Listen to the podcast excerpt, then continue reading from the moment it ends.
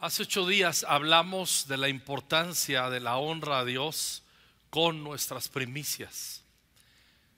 Ya lo establecimos, es un acto de adoración, es un acto voluntario y hablamos qué es una primicia, qué desata la primicia. Pero tenemos que entender, como nunca antes, tenemos que entender que eh, lo, decían ahorita eh, Dulce y Raúl que nos presidieron, para esto ha sido eh, constituido conquistando fronteras. Fuimos rescatados de nuestra vana manera de vivir para exaltar el nombre del Señor. Yo entiendo la buena intención de todos los pastores que hemos colaborado en Latinoamérica en los últimos años, pero hemos impulsado más la predicación a que podamos entender una verdad, pero lo hemos dejado solo ahí. Y esta verdad es que Dios es bueno, que Dios es un Padre y que Dios está para bendecirnos también. Eso es una verdad. Eso es una verdad. Pero una relación con Dios es una danza, es un baile de dos. Es una coordinación. Nuestra respuesta a todas estas cosas tiene que ver con adoración y con alabanza al Señor. Fuimos creados para gloria y alabanza de su santo nombre.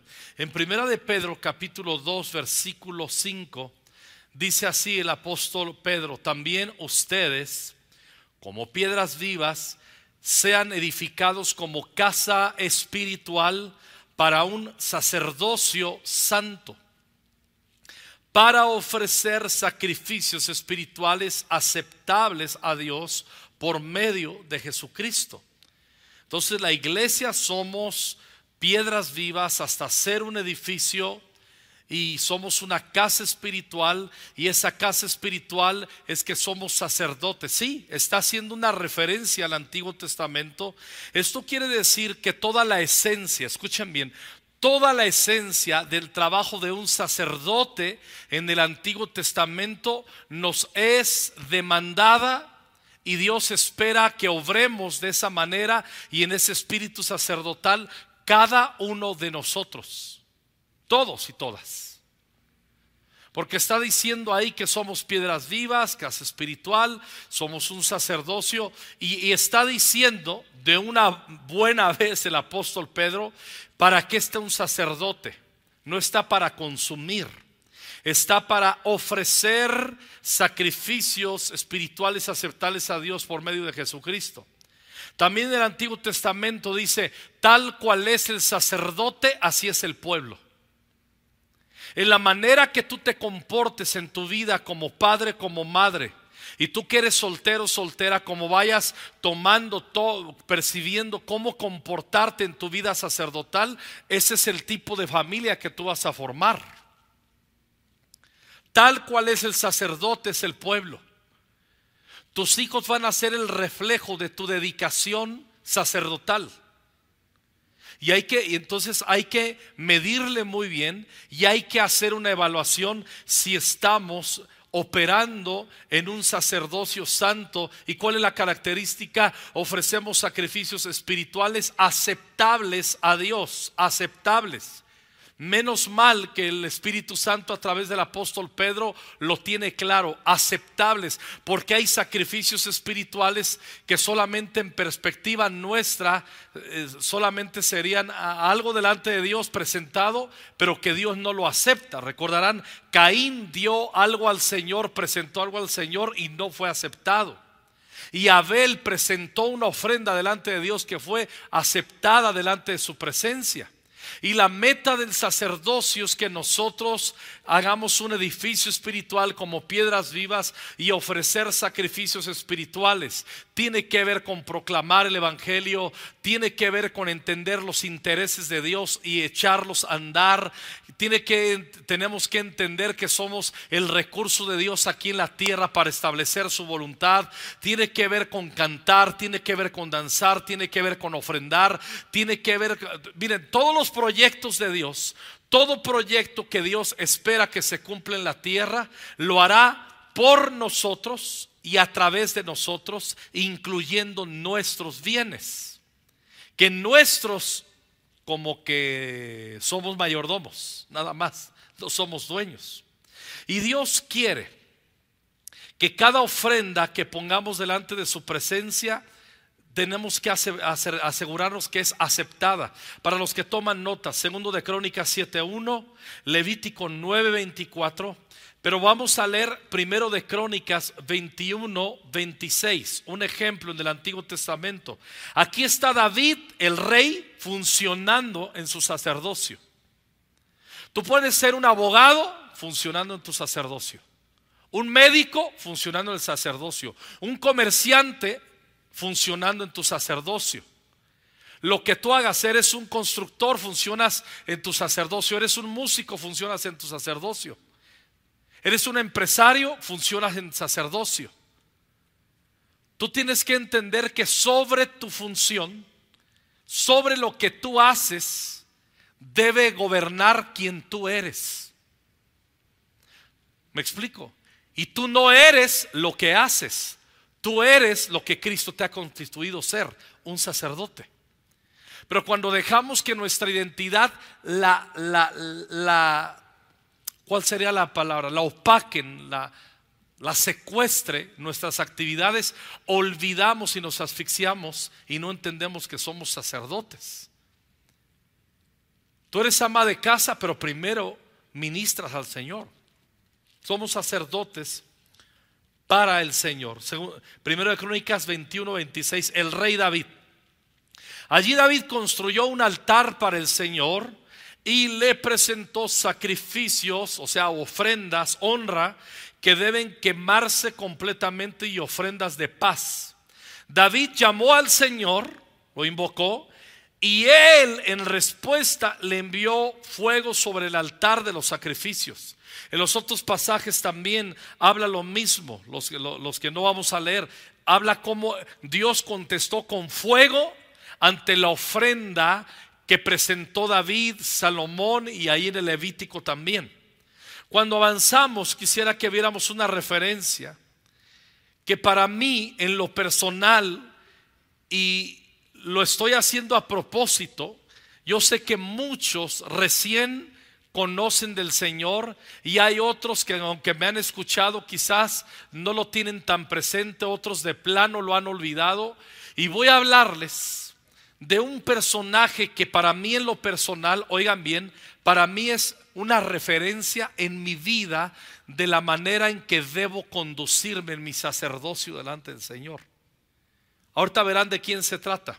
Contexto de la escritura que vamos a leer. David tenía unos hijos bien soquetes y uno de esos hijos soquetes se llamaba Absalón. Y se le metió el diablo ahí en la mente, en el corazón, no respetó a su papá y quiso usurpar el trono de David. Ya conocemos toda la historia, hizo un montón de rollos, así es que las cosas no terminaron nada bien con Absalón.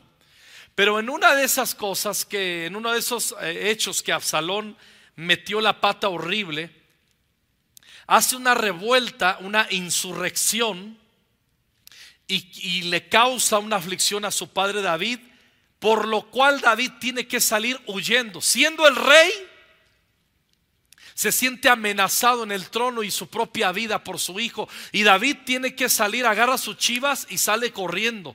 No hubo tiempo para hacer maleta y preparar víveres. Sale cuidando y salvando su vida.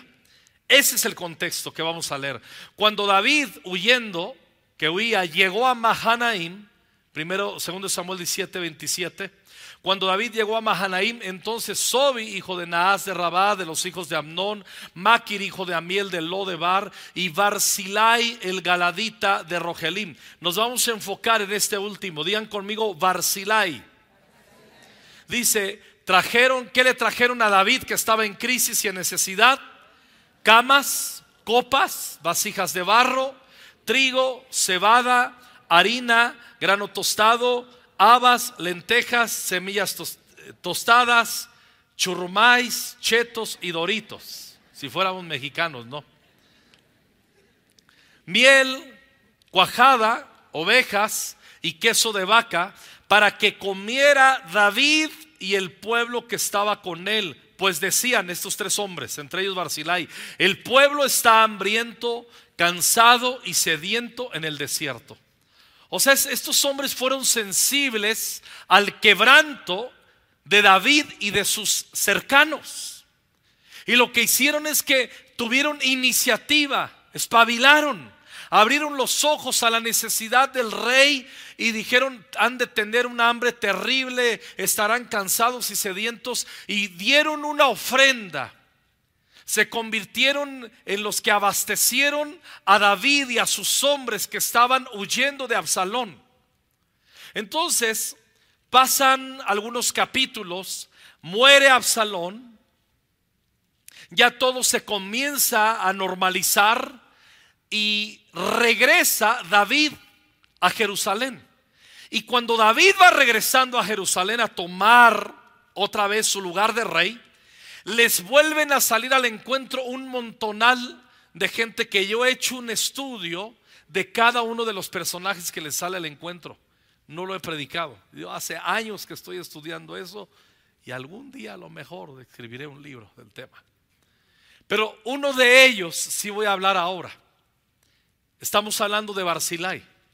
Le sale al encuentro a su regreso el versículo 31, segundo de Samuel 19, 31. Barzilai el Gaaladita también había descendido de Rogelim y había cruzado el Jordán con el rey para despedirlo en el Jordán. Barzilai era muy anciano, de 80 años, y había dado provisiones al rey mientras éste permanecía en Mahanaim. Está refiriendo el pasaje que leímos, ¿se acuerdan? Hola. Dice, porque era hombre muy poderoso. La versión 60 dice, era un hombre muy rico. Dice, y el rey dijo a Barzilai, Barzilai pasa conmigo y yo te sustentaré junto a mí en Jerusalén. Vaya oferta que le hace el rey. No se le está ofreciendo un pobretón. Se lo está ofreciendo a uno de los hombres más ricos que hay en la región. A alguien que se ocupó del rey en su necesidad. alguien que estuvo sensible en la necesidad del rey. Ya van de regreso, lo reconoce, dice Barzilai. Ven conmigo a Jerusalén, vive conmigo vente al palacio. Le ofreció vivir en el palacio. Y la respuesta que da Barzilai es súper interesante. Pero Barzilai respondió al rey, ¿cuánto tiempo me queda de vida para que yo suba con el rey a Jerusalén? Ahora tengo 80 años. ¿Puedo distinguir entre lo bueno y lo malo? ¿Puede tu siervo saborear lo que come o bebe? ¿Puede oír una, oír aún la voz de los cantores o de las cantoras? ¿Por qué pues ha de ser su siervo otra carga para mi señor el rey? Su siervo no haría más que pasar el Jordán con el rey. ¿Por qué ha de concederme el rey esta qué? ¿Esta qué? Diga conmigo recompensa. ¿Qué le está dando el rey? ¿Qué le está ofertando David el rey a ese ricachón? ¿Qué le está, qué le está ofertando? Una recompensa. Espérame, era un hombre muy rico. A un rico no lo apantallas con cualquier dinerito. A mí me ha pasado tener que responder, imagínense, nosotros tuvimos la bendición, les he contado y ayer venimos haciendo memoria y alabanza y oraciones por una familia que becó, ya lo saben la historia, nuestro hijo Jaciel becarle al 100% en una universidad en Estados Unidos. Los que saben de esto saben que pagar la universidad en Estados Unidos es un dineral. Cuesta tres o cuatro veces más que en México la, más cara. Haga números. Imagínese el día de la grabación que vinieron con, con, con Jaciel Y Norma y yo en el centro comercial allá en Estados Unidos, ¿qué les regalamos? ¿Sí me entiende? ¿Qué les podría yo dar a ellos para impresionarlos? ¿Qué les podría dar? ¿Qué les podría impresionar? Nada. Nada porque no estaba en esa posición yo de poder impresionarles. Pero escuchen bien, David sí estaba en posición de impresionar al viejito ricachón Y cuando le está diciendo, ven a vivir conmigo, le está diciendo, todo el dinero que tienes no se va a comparar a las riquezas que yo te voy a dar. Porque le está diciendo, vaya recompensa. Y no solamente el honor del dinero y de las riquezas, que serían mucho más jugosas y cuantiosas de lo que ya poseía. Estamos hablando que iba a ser el amigo del rey, que iba a tomar café en las mañanas con él, que iban a jugar dominó por las tardes. Estamos hablando de una relación. Y le está diciendo este viejito, ¿sabes qué? Eh, es, demasiado lo que me estás eh, dando, esta recompensa. ¿De dónde nació el sentir de David? Porque solamente eh, David el rey está respondiendo a una honra de una ofrenda en especie que le dio Barzilai. Entendiendo la dimensión del dinero que tenía Barzilai, este ancianito, la neta, era mucha lana lo que dio, más que la compartieron en tres partes con los otros dos. ¿Era mucha lana? ¿Quedó raspado? No. Pero no se trataba de eso. David estaba viendo que ese hombre tuvo una sensibilidad y le ofreció, le ofreció al rey una ofrenda.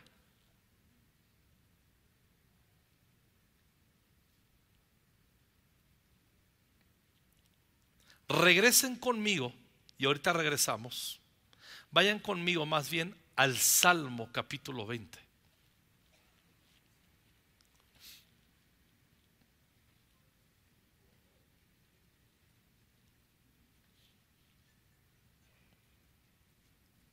¿Están conmigo? Leemos. Y si estás de acuerdo, va diciendo amén. Y si lo desea y lo cree, diga amén. Que el Señor responda a tu clamor en tiempos de dificultad. Yo también digo amén. Que el nombre del Dios de Jacob te proteja de todo mal. Que te envíe ayuda desde su santuario y te fortalezca desde Jerusalén que se acuerde de todas tus ofrendas y mire con agrado tus ofrendas quemadas. Que Él conceda los deseos de tu corazón y haga que todos tus planes tengan éxito. Que gritemos de alegría cuando escuchemos de tu triunfo y levantemos una bandera de victoria en el nombre de nuestro Dios. Que el Señor conteste a todas tus oraciones. Yo digo amén. Vaya bendiciones. Si usted quiere un día bendecir a alguien, ore esa oración por alguien. Memorice sus versículos y póngale la mano y, y suéltele esa bendición. Pero mire, algunos van a tener problemas con el versículo 3. Porque los demás están bien chidos. Pero ahí nos enseña que la misma intensidad que oramos y Dios nos escucha, en la misma intensidad que Dios nos ama y quiere aplastar a nuestros enemigos. En la misma intensidad que cuando clamamos Él nos ayuda en nuestra dificultad. En la misma intensidad que Él nos protege del mal y hace memoria también de nuestras subidas al monte a Jerusalén, como lo hacían tres veces al año los hombres en las tres fiestas principales que venían y, le está diciendo que el Señor te vendía y que te envía ayuda desde el santuario. Has invertido en el santuario cuando tú inviertes en el santuario, dejas un, dejas un depósito para que Dios se mueva en contra de tus enemigos. Pero dice el 3, que se acuerde de todas tus ofrendas y mire con agrado tus ofrendas quemadas. No se mueva, no respire, no haga nada, manténgase quieto. Si tú le tuvieras que decir, ¿qué pasaría si tú en una situación difícil le dijeras, Señor, vengo delante de ti haz memoria de las ofrendas que te he dado. ¿Qué haría Dios? ¿Le sacarías una sonrisa o diría las qué? Las ofrendas que te he dado. Ah, ah, tú le llamas esa ofrenda. ¿Sí me explico? Ahora escuchen bien. Cuando dice que Dios haga memoria de tus ofrendas, no se trata de venir delante de Dios y decirle, Señor, yo te he ofrendado desde hace muchos años y estoy metido en un problema. Ahora tú tienes que regresarme con creces lo que yo te he dado. Y a veces vas a escuchar muchas enseñanzas que van en esa dirección. Dad y se os dará medida rebosante. Está súper mal interpretado y es una mala exégesis comúnmente cómo se enseña eso. Y son buenos versículos para manipular a la gente y sacarles la lana. No, escuchen bien, cuando dice que haga memoria de tus ofrendas, no es que Señor, yo te he dado mucho y ahorita que estoy metido en una bronca, pues mochilas a tus hijos. No. No habla de demandarle a Dios y que Él nos regrese como esos seguros que venden. Aquí hay varios hermanos que se dedican a vender seguros y saben de lo que les, hablo. Una vez a mí me, estaban vendiendo un seguro que todo lo que yo iba a ir pagando en 10 años me iban a regresar el 100%. Y me decía, mira, ¿cuándo calculas que se va a casar tu hija? Le digo, como en 10 años. Dice, ya tienes para la boda de tu hija. Le digo, no, que la pague el miserable que se va a casar con ella. Esa es otra cosa. No es así con Dios. Cuando, cuando está diciendo que Dios haga memoria de tus ofrendas, escuchen lo de, de, de qué se trata. Es que, a ver, cuando Dios te bendice a ti, cuando Dios me bendice a mí, David dice en Crónicas, cada uno con la ofrenda en su mano, de su mano, conforme a la bendición que Jehová, tu Dios, te dio. ¿Cuánto se ofrenda y cómo se ofrenda? Porque el diezmo es nuestro primer diezmo, primer 10%. Pero la ofrenda va en función a cuánto Dios te bendijo. Que tuviste una cosecha extraordinaria, una venta extraordinaria, eh, eh, conforme a la bendición que recibimos en proporción de nuestro corazón, en gratitud es que ofrendamos. Algunos tienen la costumbre de solo diezmar y no ofrendan. Yo diezmo y ofrendo. ¿Cuánto ofrendo? De acuerdo a la bendición que Dios me da. Las ofrendas a veces son más, a veces son menos, pero siempre trato de, de, tener una conciencia de ofrendar conforme a la bendición, proporciona a la bendición que Dios me da. Cuando dice aquí que se acuerde de todas tus ofrendas, lo que está diciendo que cuando tú estés en una bronca, que Dios haga memoria, que si necesitas algo, Él te lo puede dar con la seguridad que encontrará honra de parte de tuya. De eso me estoy explicando. No es que Señor, que se acuerde de tus ofrendas. Señor, acuérdate de mis ofrendas y regrésame lo que necesito. No. Es que Dios sabe que ha encontrado corazones que de todo lo que Él nos da, Él sabe que encuentra de nosotros reconocimiento y ofrenda y honor. Entonces, ¿qué es lo que está sucediendo regresando? Y para aterrizar en segundo de Samuel, capítulo 27 que estábamos leyendo, perdón, capítulo 19, versículo 37. Le dice, ¿para qué esta recompensa? Dice, permite que su siervo, está hablando Barzilai con David, vuelva para morir en su ciudad junto al sepulcro de mi padre y de mi madre. Sin embargo, tiene a su siervo Kimam que pase con él mi señor el rey y haz por él lo que bien te parezca. Y el versículo 38, y aquí terminaremos. Y él respondió, ¿Quién respondió? David. ¿A quién? A Barzilai. Le responde esto. Quimán pasará conmigo. Lo que le estás pidiendo eso. Y haré por él lo que te parezca bien. Y todo lo que me pidas lo haré por ti. A ver, aquí voy a hacer una pregunta. Vamos a pensarlo. Esa respuesta que el rey le está dando a Barzilai no es una respuesta de un siervo ante un amo. Hago la pregunta. Lo vuelvo a preguntar, porque algunos así como que mande, bate un conejo y se me fue. Vuelvo a preguntar. La respuesta del versículo 38, donde David le dice a Barzilai, está bien que Kimam tu siervo pase conmigo y haré por él lo que te parezca bien y todo lo que me pidas lo haré por ti.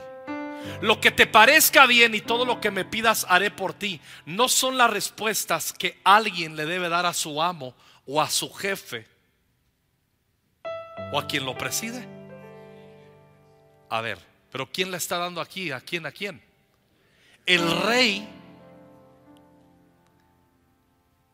se está haciendo un sirviente de Barzilai, el gran rey. Si yo hubiera sido David ahí, yo sé cómo hubiera pensado. Barzilai, ven conmigo. No, no voy contigo, rey Alejandro. Pero que vaya conmigo mi siervo. Yo le diría, está bien que venga tu siervo y yo sabré cómo lo recompenso. Pero yo no lo recompensaría al siervo, siendo yo, como hubiera pensado y tenía planeado recompensar al otro. Pero mira lo que está haciendo David. Le está diciendo, lo que tú me pidas que haga, me pongo a tus órdenes. De la manera que tú quieras que lo haga, lo hago, Barzilai. El rey se está convirtiendo en un siervo. Es una figura de Cristo despojándose y vivir en condición de hombre, como en Filipenses 2 que hemos leído en TCD en días anteriores. Pero escuchen muy bien. ¿Qué es lo que movió el corazón de David para dar tal respuesta de humildad y ponerse como un siervo ante Barzilai? ¿Qué es lo que lo movió? ¿Qué hay de fondo? ¿Cuál es el origen para ese tipo de respuesta? Que Barzilai le dio una ofrenda. Y David hizo memoria de la ofrenda de Barzilai. Que el Dios del cielo haga memoria de tus ofrendas. Muchas veces no entendemos el poder que tiene una ofrenda de primicia. No entendemos todo lo que es honra. Hermanos, esto es una danza. Dios nos bendice y nosotros bailamos con Él y entramos en un ritmo con Él. La adoración en espíritu y en verdad no es otra cosa más que tener una respuesta al gran Dios del cielo de acuerdo a la revelación de quién es Él y todo lo que ha puesto en nuestras manos. Todo el pueblo pasó el Jordán y el rey también pasó. Entonces el rey besó a Barzilai y lo bendijo y este regresó a su lugar. Agarró al viejito y le dijo, está bien.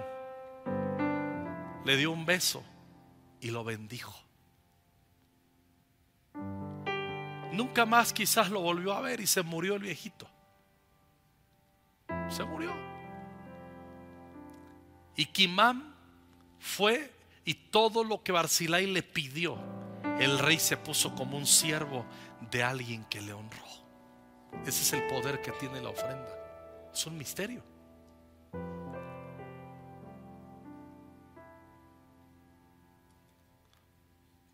Eso yo lo he entendido desde hace muchos años, por eso practico ofrendar sólido. Hago mis ofrendas especiales. Se los he contado. No estoy presumiendo, les estoy enseñando con una referencia pastoral. Yo diezmo, ofrendo.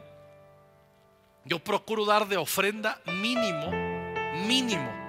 Cada vez que ofrenda, que ofrendo, en mi mal día doy lo proporcional al diezmo que doy.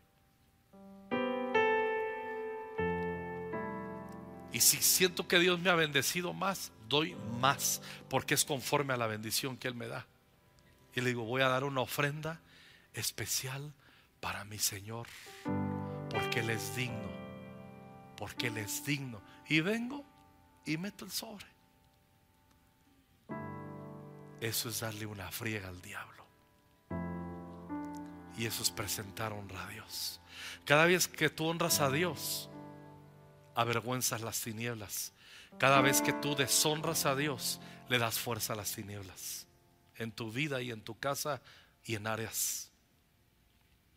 Son principios a practicar. Tenemos que entenderlo de esa manera. Termino. Primero de Reyes 2, versículo 5 en adelante. Ya se está muriendo David. ¿Están conmigo? Se está muriendo David. Y llama a su hijo Salomón y le dice, Salomón, te voy a dar unas instrucciones. Ya que me muera te voy a pedir dos cosas de momento. Número uno, dice así, también sabes lo que me hizo Joab. ¿Quién era Joab? Era su principal guerrero. Era, era un hombre que terminó siendo un consejero, un amigo y hasta un profeta para David. O sea, tú ves la personalidad de Joab en la Biblia, era un picudazazazazo, era de alto calibre, pero tenía un problema en su corazón. Dice, también sabes lo que me hizo Joab, hijo de Sarbia, lo que hizo a, los, a, dos jefes de los ejércitos de Israel, Abner, hijo de Ner, y a Amasa, hijo de Jeter, a los cuales mató. También derramó sangre de guerra en tiempo de paz. Y en su momento lo lee en la Biblia, David le dijo, no lo hagas. Pero no se sometió a la palabra del rey. Y él dijo, pues yo lo voy a matar porque me caen gordos. Y le valió gorro estar sujeto al rey. Y por eso le está diciendo, ¿sabes qué? Más adelante dice, cuando yo me muera, trae a Joab y mátalo. Vaya consejo. ¿Por qué le está diciendo que lo mate? Muy sencillo. Porque el espíritu de Joab es aquel espíritu que camina para su propio proyecto y no une su proyecto al proyecto del tabernáculo de David. ¿Sí me estoy explicando?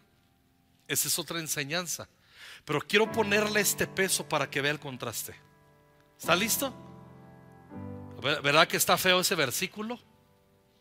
Joab era un picudazo. Lo que le está diciendo, ya que yo me muera, conmigo no se mete. Pero si a mí me desobedeció, imagínate no estando yo, no te va a respetar y hasta el pescuezo te va a cortar. Adelántate y mátalo. Porque ese hombre es nocivo para los proyectos que yo te estoy encargando donde Dios va a ser glorificado. ¿Me estoy explicando? contraste. No tendría caso el siguiente versículo porque es un contraste. Versículo 7. Pero, digan conmigo fuerte, pero, más fuerte, pero, muestra bondad a los hijos de quién? ¿De quién?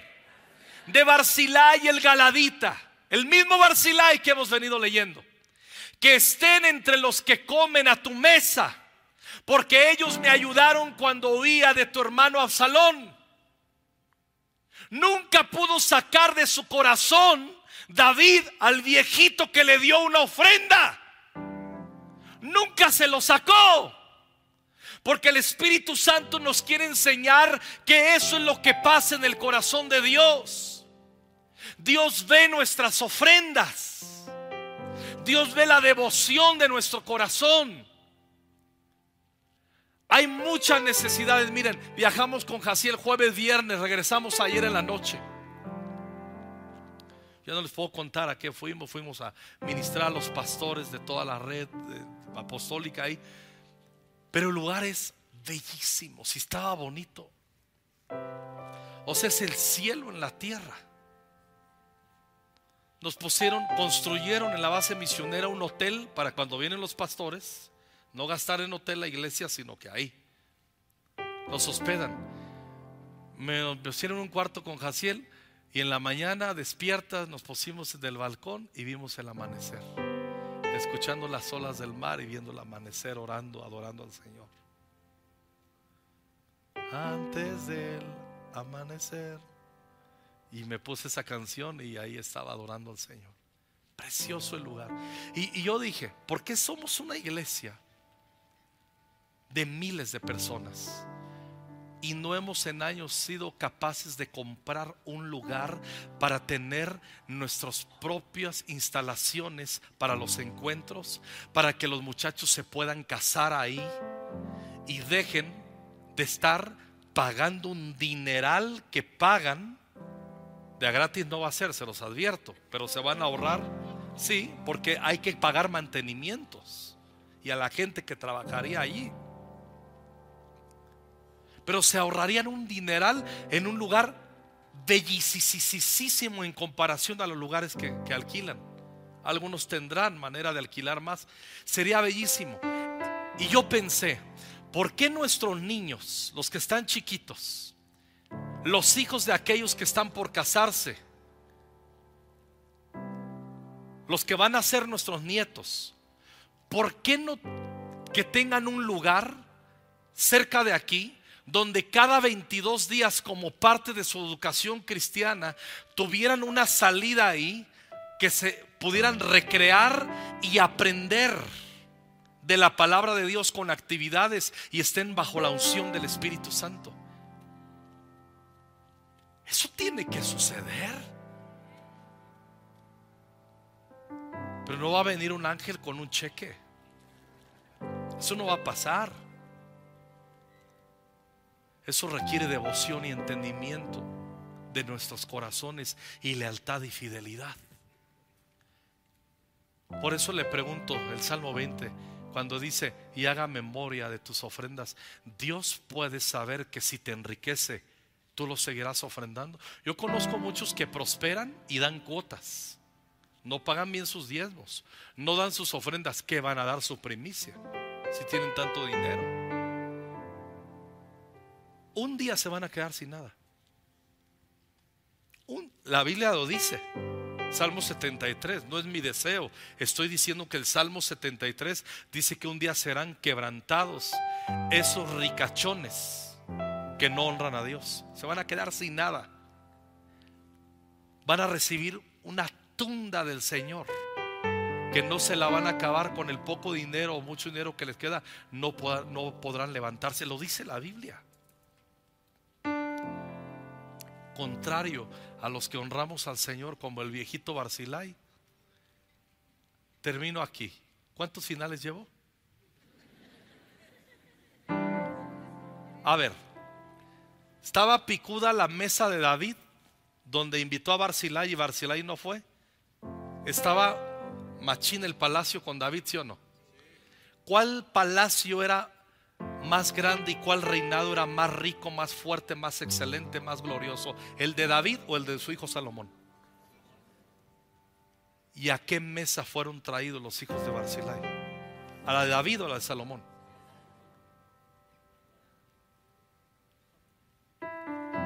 Salomón recibió doble porción de lo que tuvo su padre David. Entonces Barzilai con su ofrenda, metió a sus hijos a la doble porción de la siguiente generación. Mira lo importantes que son tus ofrendas. Yo a mis hijos los sentencio y a mis nietos. Quiero tener fuerzas y verlos crecer y navegar porque les quiero ver en el cumplimiento de lo que Dios dice que tendrán por norma yo haber ofrendado quiero verlos prosperar. Yo sé que voy a tener o uno de mis hijos y varios de mis nietos y nietas. Yo sé que van a ser muy ricos, pero no de esos ricos que no honran a Dios, de esos ricos que honran a Dios. Yo lo sé. ¿Cómo lo sabes? ¿Te lo profetizaron? No me lo tuvieron que haber profetizado. Leo la Biblia y la practico. Y si yo practico ofrendas, Dios hace memoria y voy a hacer yo, yo soy un Barcilai que doy ofrendas al rey y que el rey hace que las recompensas caigan sobre los que están cerca de mí en el ministerio. Escuchen bien, muchos de los que viven cerca de mi corazón el ministerio, Dios los va a bendecir y a sus generaciones de una manera tremenda, porque yo soy como un Barcilai para ellos. No tiene que ver con mi nombre, tiene que ver con mis prácticas. No tiene que ver que yo soy el ungido de Jehová y porque yo soy el ungido de Jehová. Esas son idioteces. Tiene que ver porque Alejandro Escobedo practica la palabra de Dios y los Kimam que están cerca de mí son bendecidos en el palacio de David y los hijos de Barzilai y los nietos en el palacio de Salomón con doble porción. ¿Ha sido más claro? Para que usted se ande comiendo las ofrendas. Para que usted tenga miedo de ofrendar a Dios. Oh, se me están quedando viendo así con ojos de pistola de ya cállate, no, ya dijiste que te ibas a callar, pastor. Pues ya me callo. Necesitaba volver a recordarles esta enseñanza. Sentencia a sus hijos y a sus nietos a la bendición. Ni casada estoy, pastor. Pues de una vez comienza a practicar principios. No es que yo ni me voy a casar porque los hombres son unos malditos. Ya, vieja amargada mala experiencia que tuviste, ya piensas que no vale la pena casarse. No sé si decirle, ya me callo.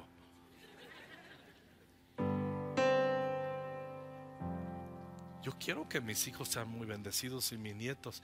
Ay, sí, yo por eso estoy ahorrando para mandarlos a la mejor universidad. ¿Para qué los mandas a la mejor universidad? Y que hagan lana y todo eso si terminan siendo unos adúlteros y alejados de Dios. ¿Eso es lo que quieres? Un hijo que nomás tenga un poco de lana y que de repente le caiga una maldición. ¿De qué sirve? Mis hijos y mis nietos van a prosperar. Porque Norma y yo somos un Barcilai que honramos a Dios. Y entre manos del Señor le puedo decir, haz memoria de mis ofrendas. Yo se lo he dicho a Dios unas cuantas veces en mi vida, haz memoria de mis ofrendas, diciéndole, si tú me das y me prosperas, tú sabes que cuentas con los diezmos, con las ofrendas y que no voy a sacar ni un peso. Y tú sabes que soy leal a ti. Haz memoria de las ofrendas. Soy un hombre confiable delante de ti. ¿Te puedes decir eso a Dios de lo que te da? Hola. Ahora sí conteste. ¿Le puede, puede confiar Dios en ti en eso? Me da gusto escuchar, sí. Me da gusto saber que otros están meditando y que van a cambiar sus caminos.